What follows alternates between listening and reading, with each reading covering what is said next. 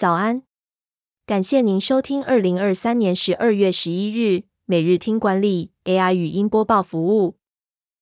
每天早上七点，用五分钟带您快速了解最受欢迎的商业新闻和职场话题。欢迎您至 Apple Podcast 或 Spotify 搜寻每日听管理，并订阅节目，还能一次浏览过往集数。另外，只要在经理人官方 LINE 聊天室输入“听书”两个字，就能解锁限量的隐藏优惠。首则文章是：婴儿潮 X、Y、Z 与阿法世代到底差在哪？一次理解五代人群的差异。婴儿潮 X、Y、Z 与阿法世代到底有何不同？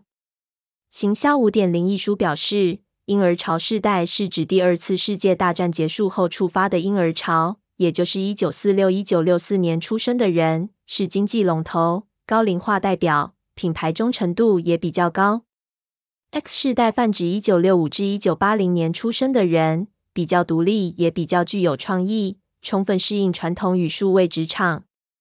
Y 世代指的则是一九八零年代和一九九零年代出生的人，重视体验而非所有权，是订阅经济的推手。Z 世代则是一九九零年代末叶至二零一零年代前期出生的人，也就是数位原生世代。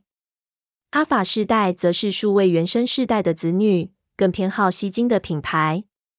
未来十年，X 世代将主导行销界，并与 Y 世代一起服务 Z 世代和阿法世代。Z 世代和阿法世代将成为行销五点零的催化剂，他们关注科技如何提升人类福祉，赢得他们的信任将有助于企业在行销五点零时代主宰市场。第二则要带您关注，刚崛起就四面楚歌，年薪上看千万的提示工程师要被取代了吗？自从生成式 AI 获得关注，提示工程师便成为新兴热门职业，年薪上看千万。提示工程师的工作是撰写聪明、准确的文字提示，让 AI 更好地理解人类意图。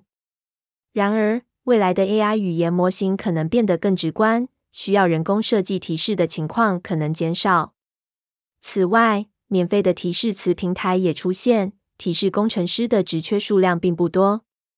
其实与 AI 协作，最需要具备的能力是拆解、阐述问题和需求，而不仅仅是撰写提示。一个好的问题定义比提示中的细微差异更重要。在 AI 快速崛起的时代，提示工程师需要掌握提问能力，并懂得拆解、重构问题，这将是未来和 AI 协作的关键能力。第三则新闻是，Google 新款 AI 模型 Gemini 推出。带动股价飞天，年涨幅超越微软。Google 最新的 AI 模型 Gemini 引起了华尔街的关注，并推升了母公司 Alphabet 的股价，成长幅度超越微软。Gemini 能处理不同形式的媒体，并有三个版本，每个版本使用的运算力不同。Google 计划将部分 Gemini 技术应用于聊天机器人 Bard，并计划在二零二四年初推出最先进的版本。美国银行指出，Google 的 AI 能力强大，并预测2024年上半年 AI 能力有利于股价上涨。Gemini 被认为能够解决人们对 Google AI 产品的质疑，但目前尚不清楚 Google 是否打算将 Gemini 整合到所有产品中并从中获利。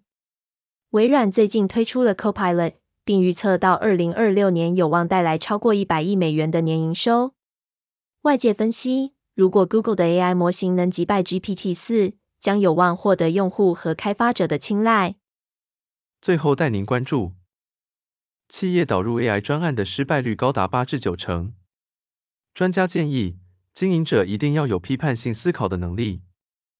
国际数据资讯公司 IDC 预计，到了2023年，全球人工智慧相关支出将达到一千五百四十亿美元。但企业导入 AI 专案的失败率高达百分之八十三至百分之九十二。